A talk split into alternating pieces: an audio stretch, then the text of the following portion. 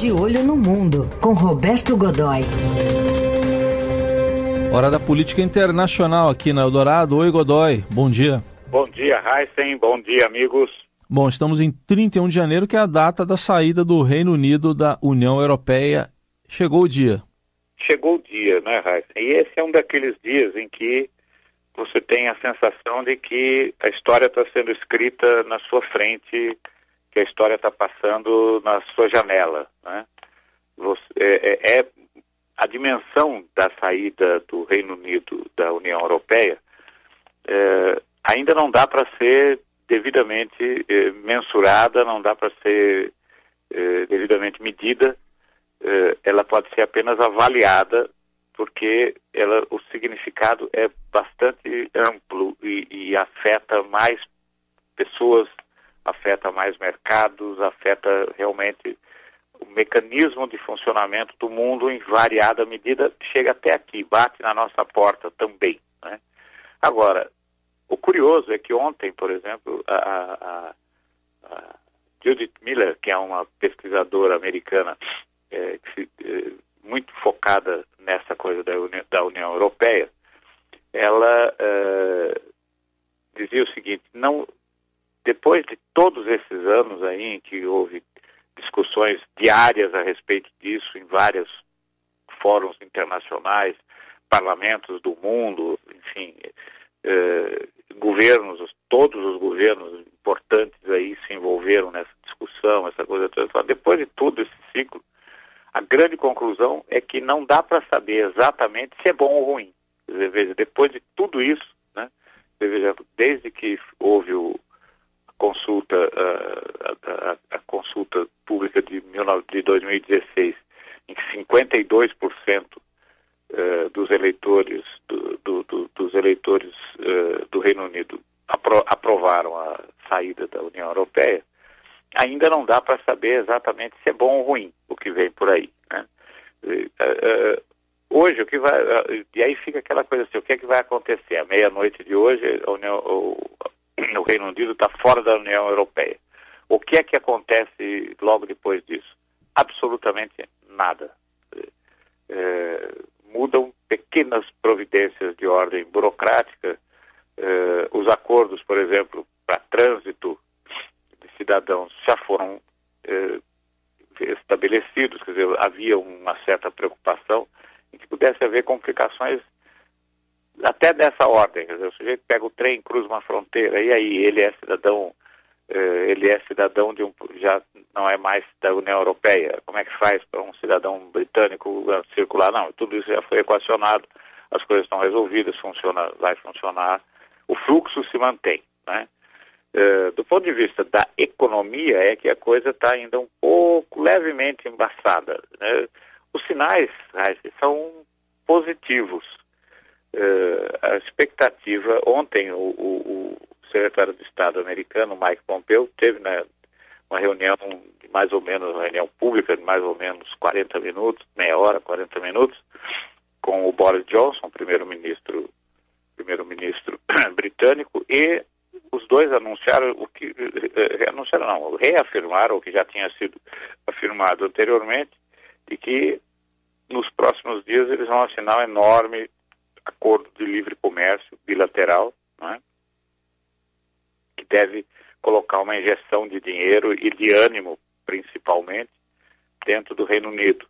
Está precisando disso. Dizer, nesse momento, paradoxalmente, diante dessa de uma mudança tão radical como essa que está havendo agora, começa meia-noite de hoje, mas só termina do ponto de vista operacional em dezembro desse ano, quer dizer, tem praticamente um ano de, de, de, de tempo para ir se adaptando, para ir acertando, ajustando mecanismos eh, de, variado, de variadíssimo tipo, né? quer dizer, vai desde de coisas muito simples e práticas como o controle de, de imigração né? de, dos cidadãos britânicos no resto da União Europeia, até tarifas e taxas alfandegárias que passam a ser negociadas caso a caso, uma coisa aí sim é uhum. é bastante complicado. Mas Agora, é... o, o Godoy, a questão dos nacionalismos, será que isso aí pode aflorar, por exemplo, na Escócia, nas duas Irlandas?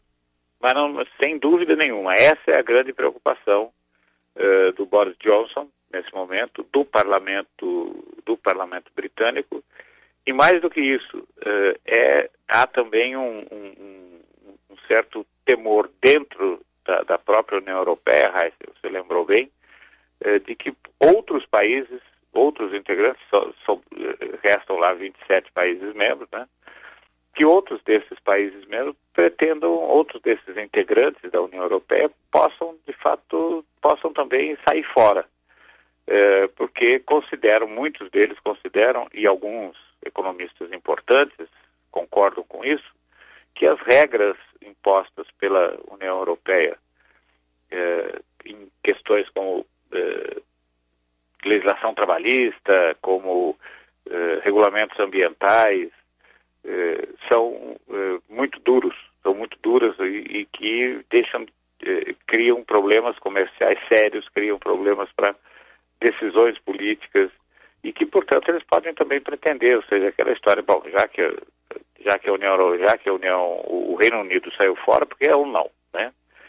E, e ontem é, é, no Parlamento, no, na sede da, da União Europeia, ali é, houve um, uma, um, quase que um apelo no sentido de que eh, os representantes conversem com seus governos para que é, não haja uma evolução nessa linha num prazo curto, pelo menos, para que a, a saída pesadíssima né, do Reino Unido possa ser metabolizada, possa ser digerida, até que se cuide de outros novos problemas, o que, se esse apelo foi feito é, ali, naquele momento, é porque tem é, brasa, por, tem, tem fogo por baixo dessa fumaça, né?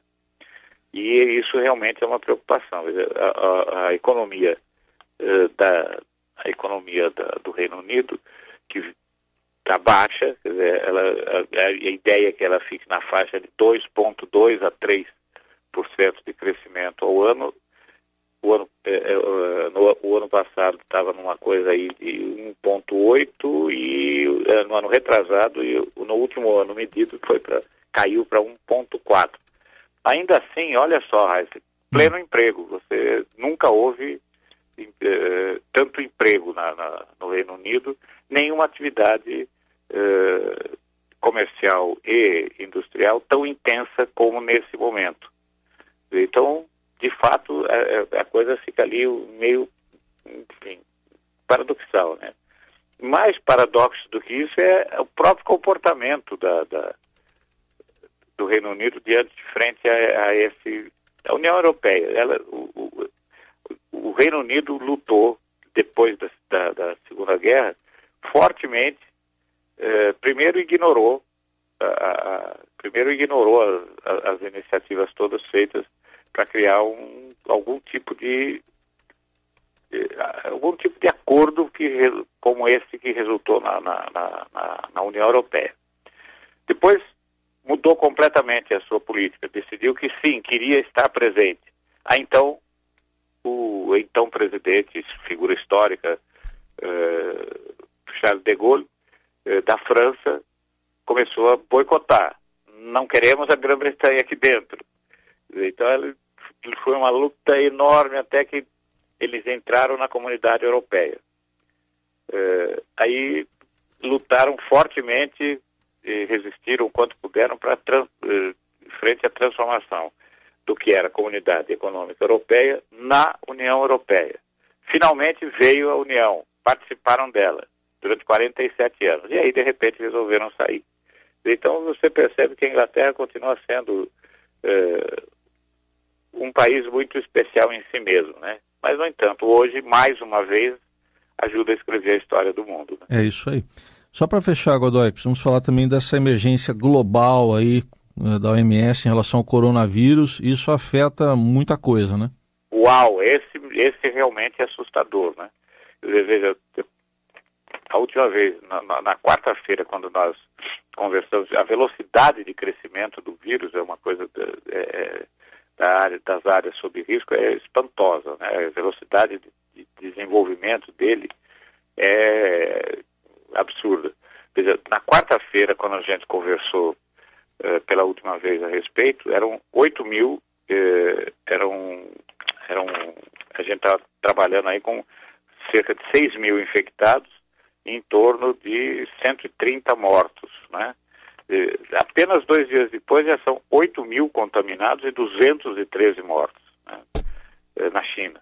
Você tem aí, e apenas 171 dos, do, dos pacientes contaminados foram curados, quer dizer, ou seja, eh, tiveram a doença, ela foi constatada como sendo, de fato, eh, o coronavírus, eh, provocada pelo coronavírus, e, e, conseguiram se recuperar.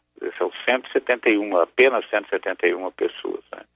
E a China está fazendo a lição de casa numa medida até surpreendente, dizer, ela conseguiu isolar 41 milhões de pessoas na, na província ali de Wuhan, 20 milhões desses 20 milhões desses 41 milhões estão confinados, o que é uma coisa muito complicada, né?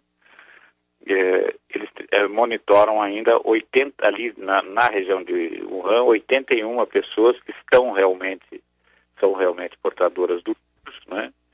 E, e além disso é, estão tomando providências de infraestrutura notáveis, como a gente já comentou, construindo hospitais. Um deles foi construído em apenas 15 dias, o que é uma coisa absolutamente surpreendente. Né? Todo ele feito, estão até exibindo isso e tem toda razão estão é, mostrando ali como é que isso está sendo feito. Está sendo feito com é, robôs trabalhando, centenas de, de, máquinas, dezenas de máquinas, milhares de pessoas, enfim, e estão partindo já para uma segunda unidade. Ou seja, a China está fazendo o que pode e ainda assim não é o suficiente para conter. O, o, o, ontem o, líder da, da, Organização Mundial de Saúde, né, o, Pedros, como é o nome do sujeito aqui?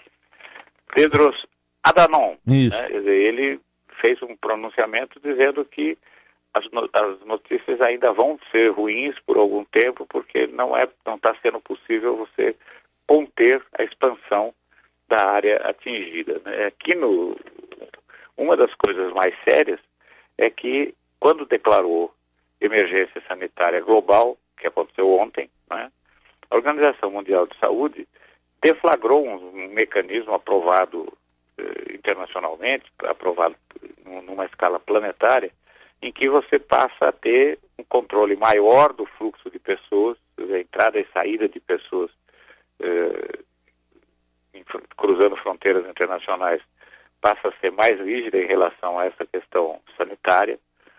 Eh, dependendo do lugar da onde a pessoa vier, ela vai ser sim submetida a uma avaliação médica no momento do desembarque, no momento da entrada num país.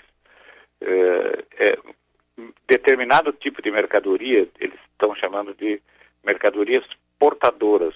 Realmente são coisas assim, tipo, eh, que tem algum tipo de possibilidade de estar tá contaminado. Não há nenhuma evidência de que isso tenha acontecido em algum momento com qualquer tipo de produto, mas preventivamente sim. Quais seriam esses produtos? A Organização Mundial de Saúde ainda não listou, deve fazer isso hoje, explicando quais são os produtos que eventualmente possam vir a ser vetados ou, no mínimo, acompanhados. Isso nos atinge diretamente Sim. e provavelmente deve haver muita coisa ligada à produção agrícola, seja lá o que for, é. carne, eu, isso apenas conjecturas, né? Bom, vamos acompanhar Mas tudo tem isso. Que ser avaliado, né? Certamente a gente vai voltar ao assunto aí, porque o coronavírus é, veja, é um aqui, problema. Aqui no Brasil, então, aqui no Brasil, por exemplo, já, eh, já tem um, um não é mais uma questão de se vai chegar. Já deve ter chegado, só não foi encontrado ainda. Você já tem nove casos sendo acompanhados, um deles, eh, um, um, o mais recente deles aqui em São Paulo, na cidade de Paulínia, que é um polo petroquímico, né?